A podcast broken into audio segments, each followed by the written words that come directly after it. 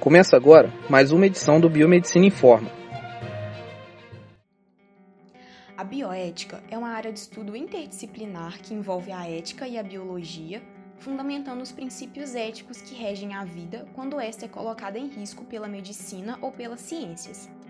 Nesse podcast, falaremos sobre a bioética em tempos de Covid-19, ressaltando o princípio da não maleficência.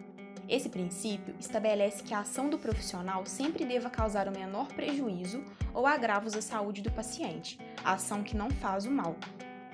A Covid-19 é uma doença causada pelo coronavírus SARS-CoV-2, que apresenta um quadro clínico que varia de infecções assintomáticas a quadros respiratórios mais graves.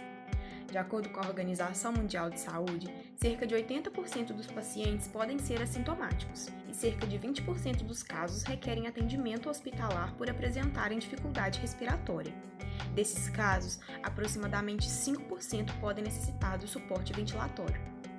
Seus sintomas podem variar de um simples resfriado até uma pneumonia severa, sendo os mais comuns a tosse, febre, coriza, dor de garganta e a dificuldade para respirar.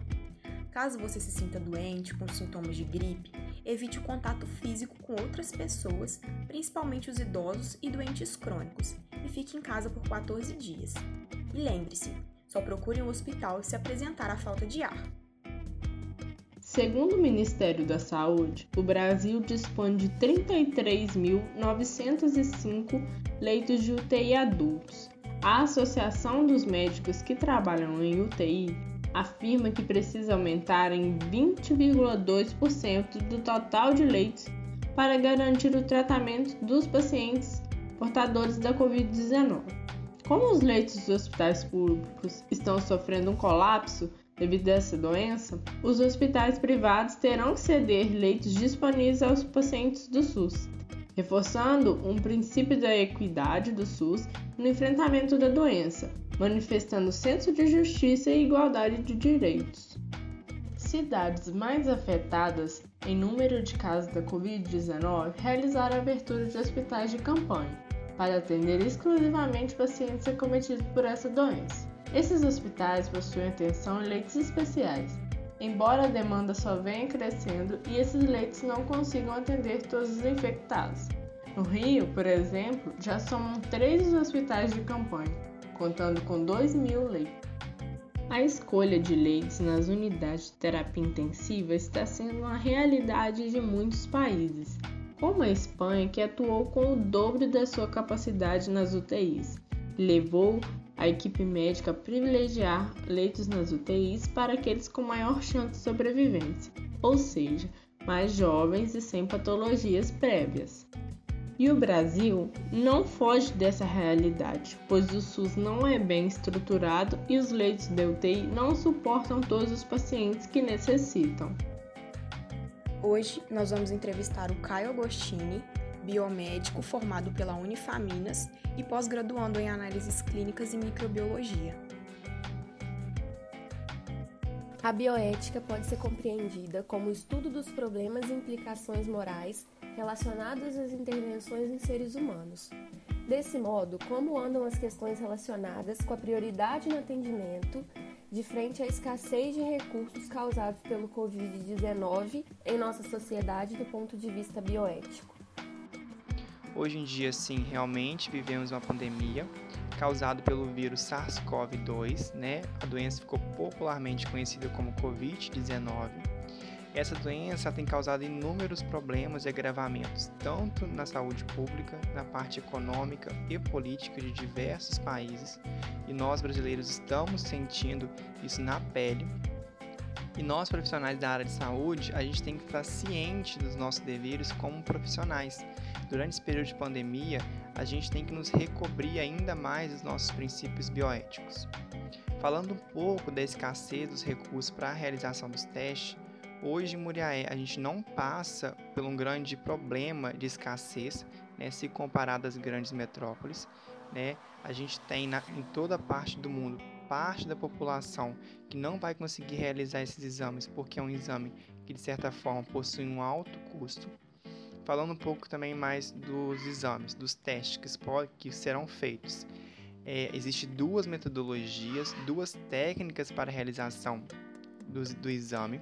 A gente pode fazer através da técnica de reação em cadeia da polimerase, que a gente coleta um suave de oro e de nasofaringe dos, dos pacientes, ou a gente pode realizar um teste de monocromatografia rápida, que é o famoso teste rápido ou teste sorológico.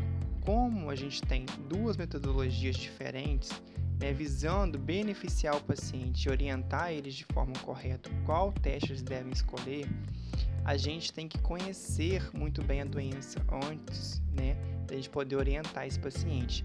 A gente tem que conhecer o período de incubação do vírus, a gente precisa conhecer a janela imunológica da doença.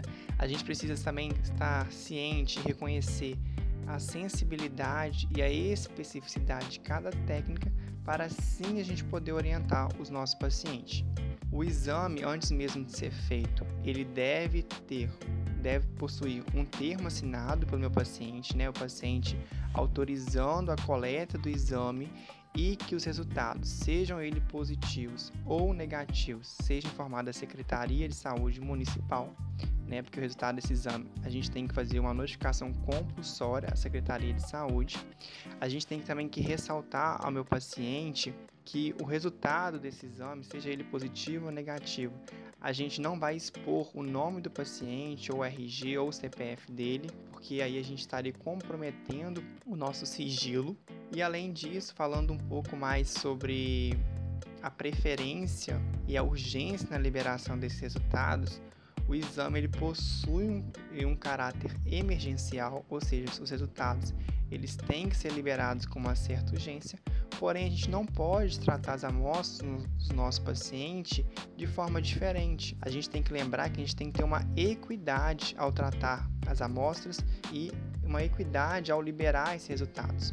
Eu não posso privilegiar uma parte da parcela dos meus pacientes porque eles têm mais dinheiro ou porque ele possui um, uma cultura diferente a qual, a qual eu me associo. Né? Então a gente tem que buscar essa equidade. A gente pode sim, às vezes, liberar um resultado mais rápido. Né? Se o médico às vezes liga para a gente, explica que o paciente teve uma piora no seu quadro clínico, então a gente pode agilizar essa liberação, agilizar a realização desse teste, de forma a ajudar o médico a, no diagnóstico e no tratamento dos nossos pacientes. Hoje em dia, o teste para COVID-19 ele é sim realizado pelo SUS, porém cada laboratório, cada hospital adota certas, certos requisitos que o paciente tem que preencher para poder realizar esse teste pelo SUS, justamente porque a gente tem uma escassez, então a gente não pode sair testando para todo mundo o que tem uma falta, uma falta de ar às vezes, ou um paciente que apresentou uma gripe, a gente não tem condição de testar para todos esses pacientes. Então, esses pacientes, às vezes, eles passam por uma consulta com o infectologista, e esse infectologista, avaliando o paciente, os sintomas né, que ele está apresentando, os sinais, aí que ele vai nos recorrer a gente, falar que tem necessidade de realização do exame, ou às vezes esse paciente, ele se enquadra dentro de um, de um grupo de risco, aí a gente também prioriza a realização desses exames para os nossos pacientes. Caio, muito obrigada pela sua participação. Eu que agradeço, foi um prazer imenso ter participado desse projeto e sempre que precisar é só entrar em contato. O nosso próximo entrevistado é o Dr. Felipe Assen, médico pelo Centro Universitário de Caratinga e que está trabalhando na linha de frente do Covid-19. O princípio bioético muito falado ao longo desse podcast é o da não maleficência, ou seja, a busca por causar o menor dano possível a partir da intervenção, não fazer o mal. Como ainda não há um medicamento específico para o tratamento do Covid-19, o que pode nos dizer sobre o uso de drogas alternativas para o tratamento da doença e como associar a construção de protocolos com novos medicamentos para o Covid-19, respeitando o princípio da não maleficência. É, a bioética ela tem quatro princípios, né? O da beneficência, né? o da não maleficência, a autonomia e a justiça, no qual a beneficência é você garantir que aquela intervenção vai fazer bem para aquela pessoa, a não maleficência é evitar causar dano para aquela pessoa com essa intervenção, a autonomia, garantir que cada pessoa escolha de forma que ela seja bem esclarecida sobre isso, o que vai ser feito no corpo dela, e a justiça garantir que isso chegue, essas intervenções cheguem em cada pessoa de forma igualitária. O o que a gente vem tendo hoje com relação aos novos medicamentos, novos entre aspas, porque já são medicamentos que são utilizados para outras doenças, é essa relação com a não maleficência. Né? Eu vejo o seguinte, por exemplo, você fazer uso da cloroquina e hidroxicloroquina.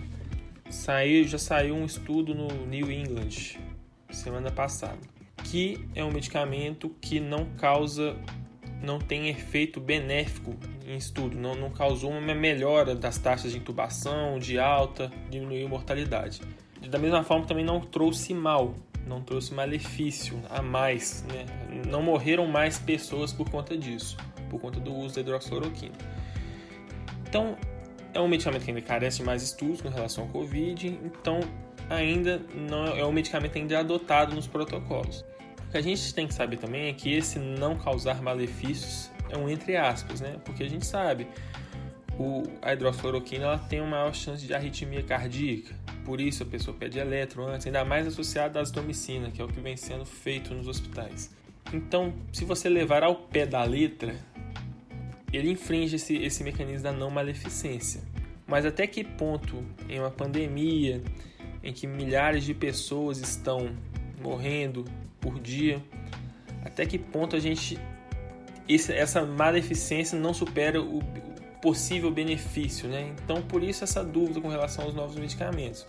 Tem outros medicamentos como a ivermectina, o remdesivir, que está sendo estudado, que não causa, você vê que não causa maleficência, mas até agora não tem estudos seguros aprofundando a, a, o benefício desse medicamento. Doutor Felipe, muito obrigado pela sua participação. Quero agradecer o convite, né, por ter participado desse podcast, né, e quero dizer que eu estou à disposição para qualquer dúvida. Pessoal, não se esqueçam de lavar as mãos com frequência. Usar o álcool 70% para a higiene das mãos e objetos. Ao tossir ou espirrar, cubra o nariz e boca com o lenço ou com o braço. Evite tocar nos olhos, nariz e boca com as mãos não higienizadas.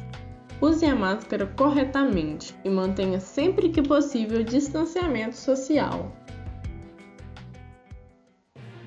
Essa foi mais uma produção dos alunos do curso de Biomedicina Unifaminas Felipe, Ellen, Lisânia, Lorena e Maria, e que contou com a orientação da docente Luciana Agostinho. Obrigado a todos e até a próxima.